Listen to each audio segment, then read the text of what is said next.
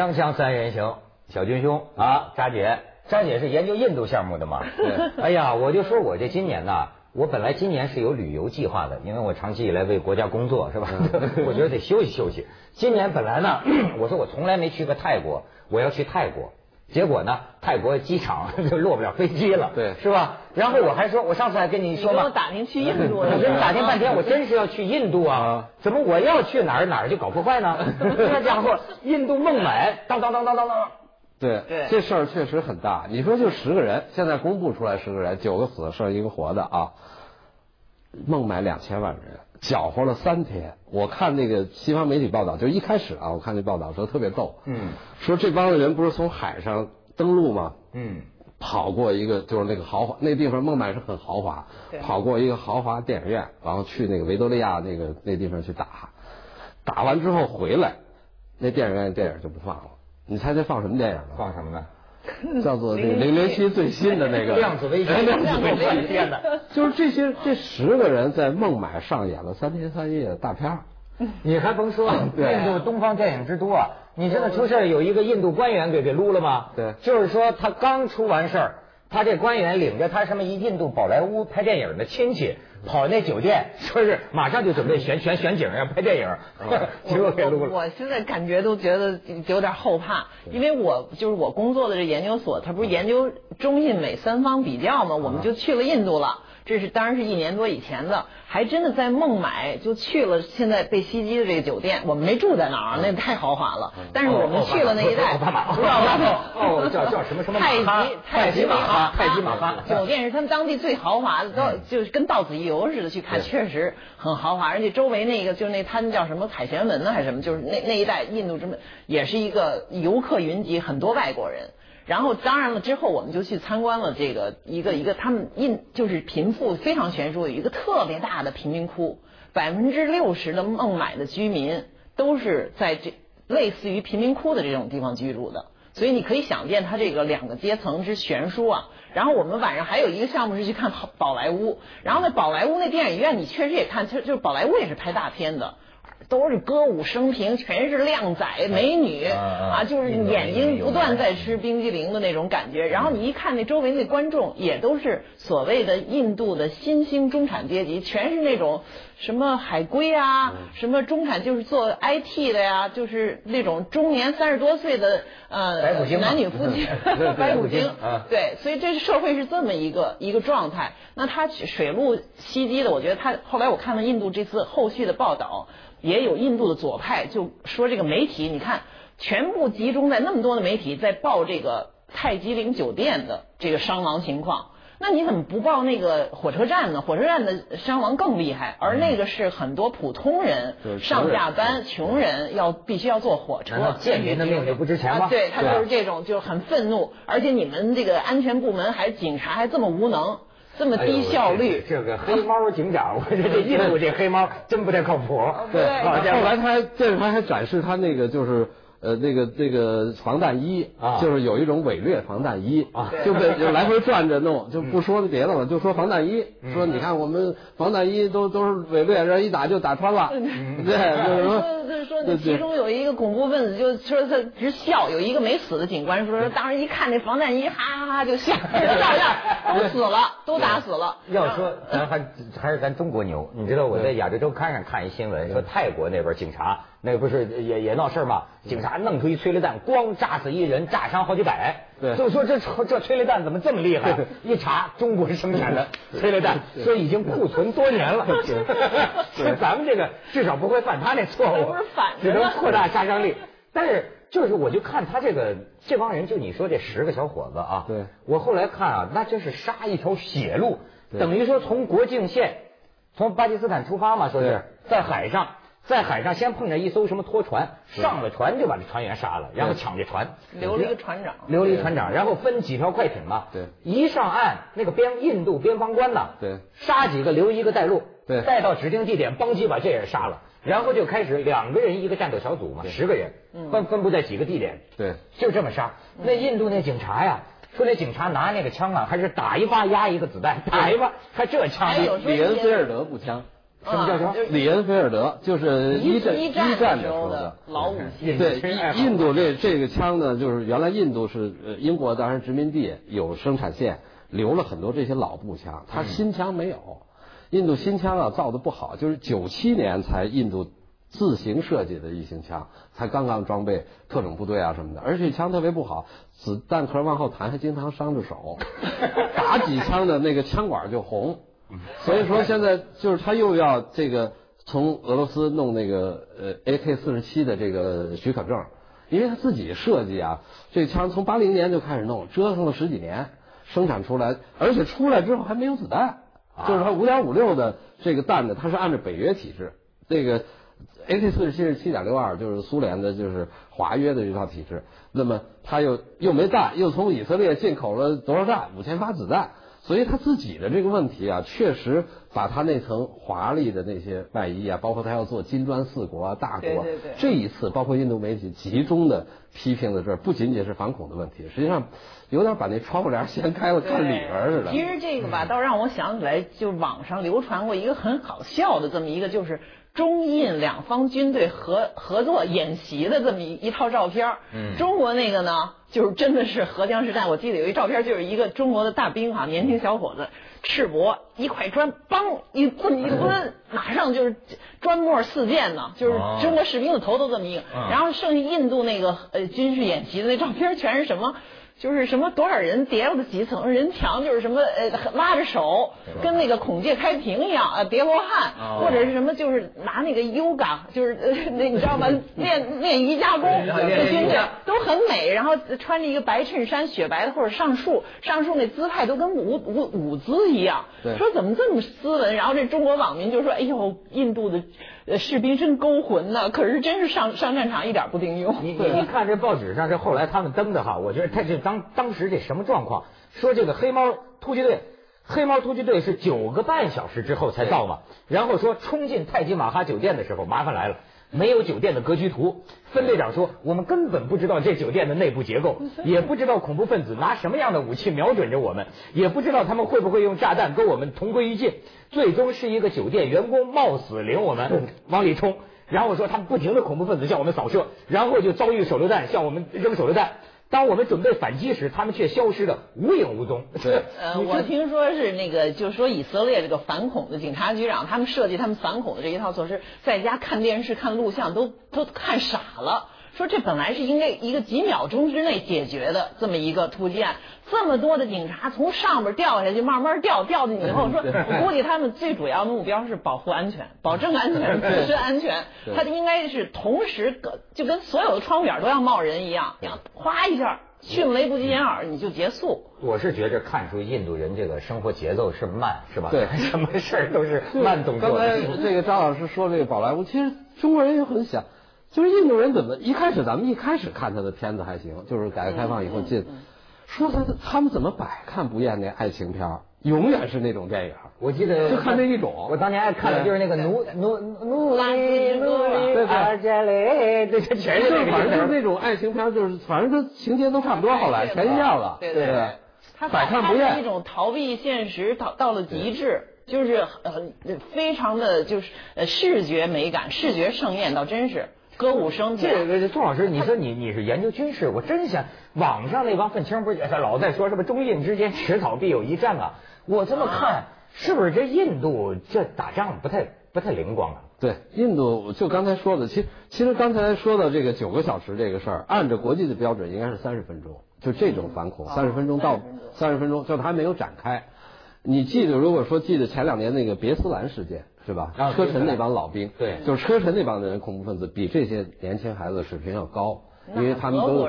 对他们都跟俄国人在阿富汗战场上打过，他把那个学校给劫持了之后，但是俄国人迅速进去，进去以后马上他有专业的分队，比如说他那位部队的阿尔法的，专门是突击用的，嗯，然后他还有一个部队叫信号旗，干什么呢？切断这个手机，嗯嗯，就是给可能给你留一个通道监听你是吧？结果这个是。这十个人就是印度这个啊，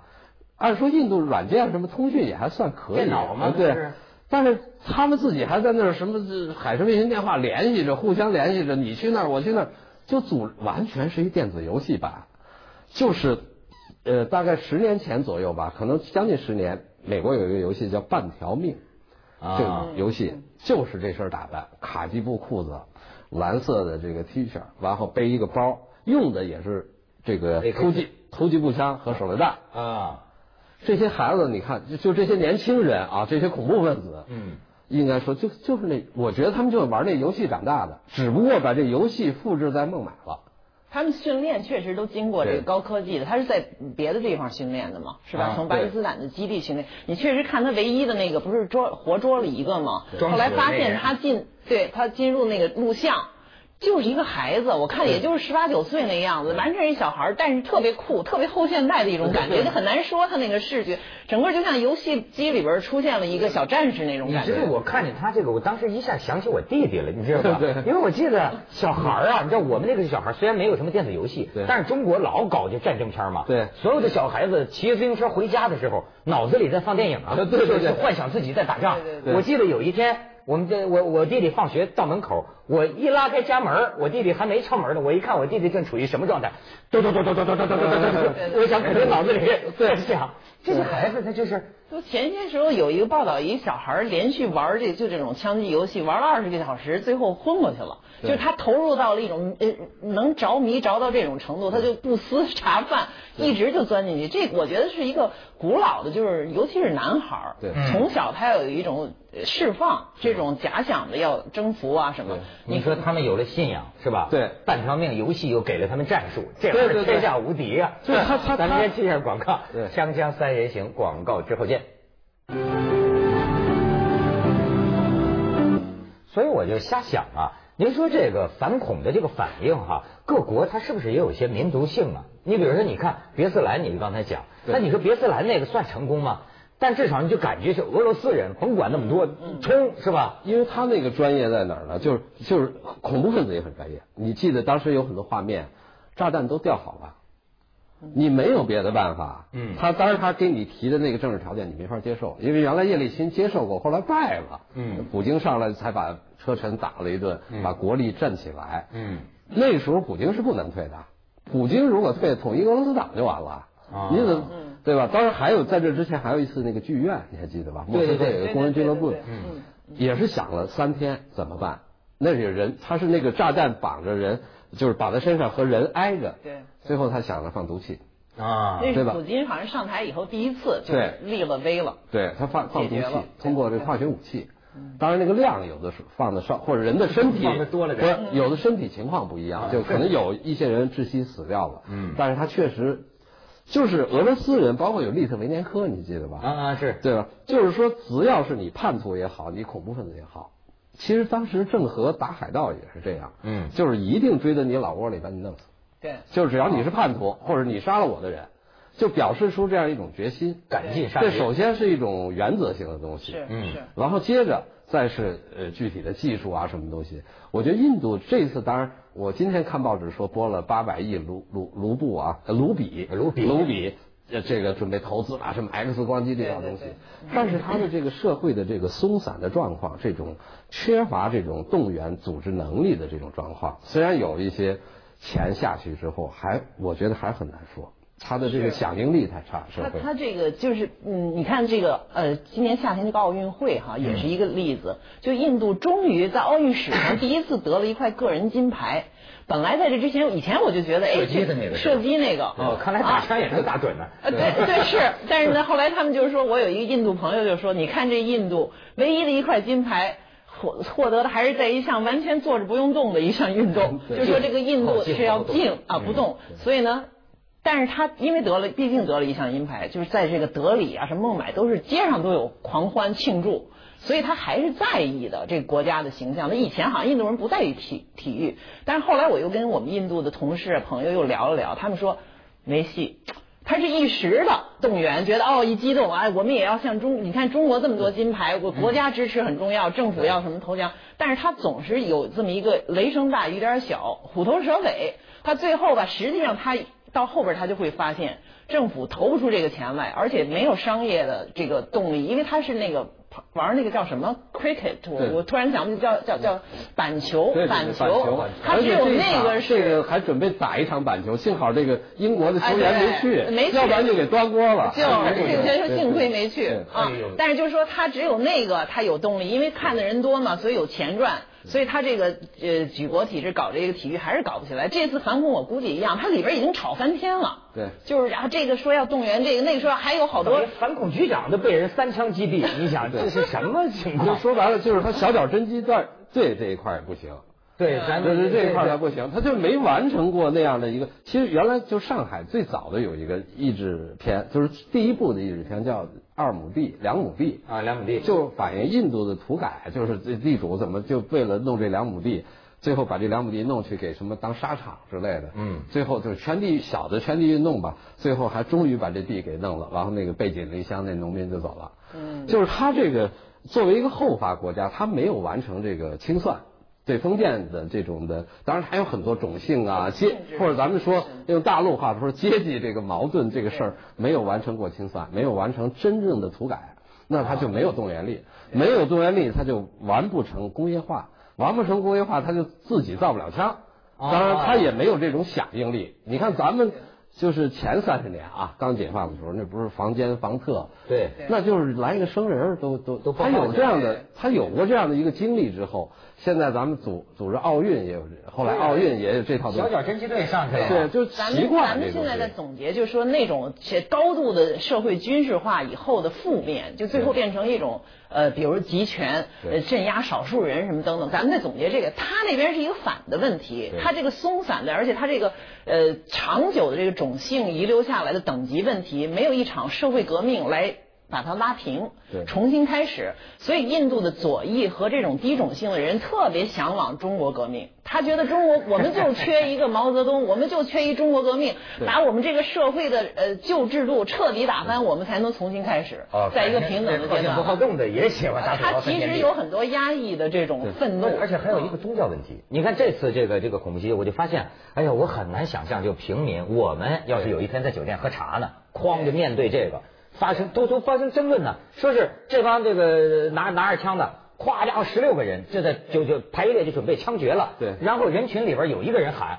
说：“为什么杀我们？我们什么都没做。”这恐怖分子还跟他聊天呢，对说记得巴布里清真寺吗？对什么叫巴布里清真寺？我查一下，这当年印度教的人好像拆毁这个清真寺。对然后还说记得什么高高布拉还是高德拉吗？那是印度的另一个地方，在那儿也以前也发生过屠杀什么穆斯林的这种行为。然后呢，这时候一说到这儿，十六个人里有俩人说说，哎，我们土耳其的，我们是穆斯林。然后这人还拿那个枪口指着他，你们站一边去，对就放过这俩，其他的当当当当当当当。他是一个宗教的冲突。你看这些孩子啊，就其实呃，这个伦敦的这个中东研究所专门也做过这方面的研究，就是他在杀人过程当中，他觉得他是完成了一种人生的升华过程，他高尚了一把，他高尚了一把。那么他这种，你他们现在听的那些音乐啊，包括就是他们研究听的那些音乐，全是那个就是 hip hop，就是那个说唱乐，啊。但是他们唱的是那个呃这个这个穆斯林的几个世纪的这个悲惨的历史，而且那个音乐特别干净，他不用弦乐，他就敲着鼓唱自己的历史，而且。在这个，甚至在美国，有很多年轻人喜欢听这种音乐，因为那个商业化的那些特别乱的，对呃什么吸毒啊、乱交的那种说唱乐，他们不喜欢，特干净。我记得有一个就是有一个男孩是华盛顿男孩，叫约翰林德。后来他就是因为听了从小就听这个音乐，他就信了这个伊斯兰教，然后就去了这个阿富汗当了塔利班。后来二零九幺幺后不是美国人打把他活捉回来，还还专门就讨论他，就是说他们这中产阶级家庭，爸爸信基督教，妈妈信佛教，很富裕。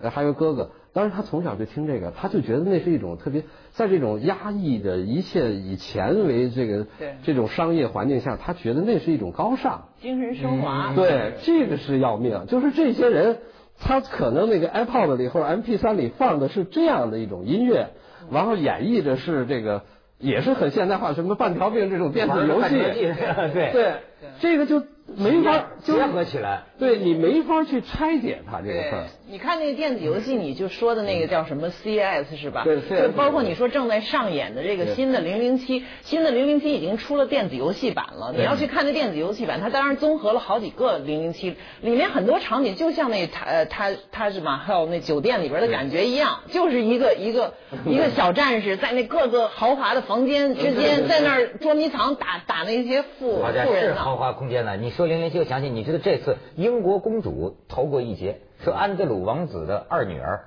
这二女儿挺奇怪的，到处旅游，到处玩儿，刚就住在这泰姬玛哈酒店，然后袭击发生之前，她刚刚退房。没准儿零零七给她报信儿了，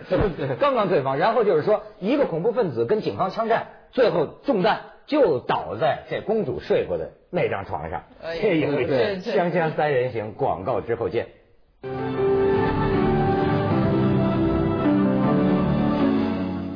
现在就是印度跟巴基斯坦是不是必有一战了？是，现在他们这个，我发现就是说，他们孟买在纪念这个一周死难者一周这个所谓烛光晚会上，已经有很多人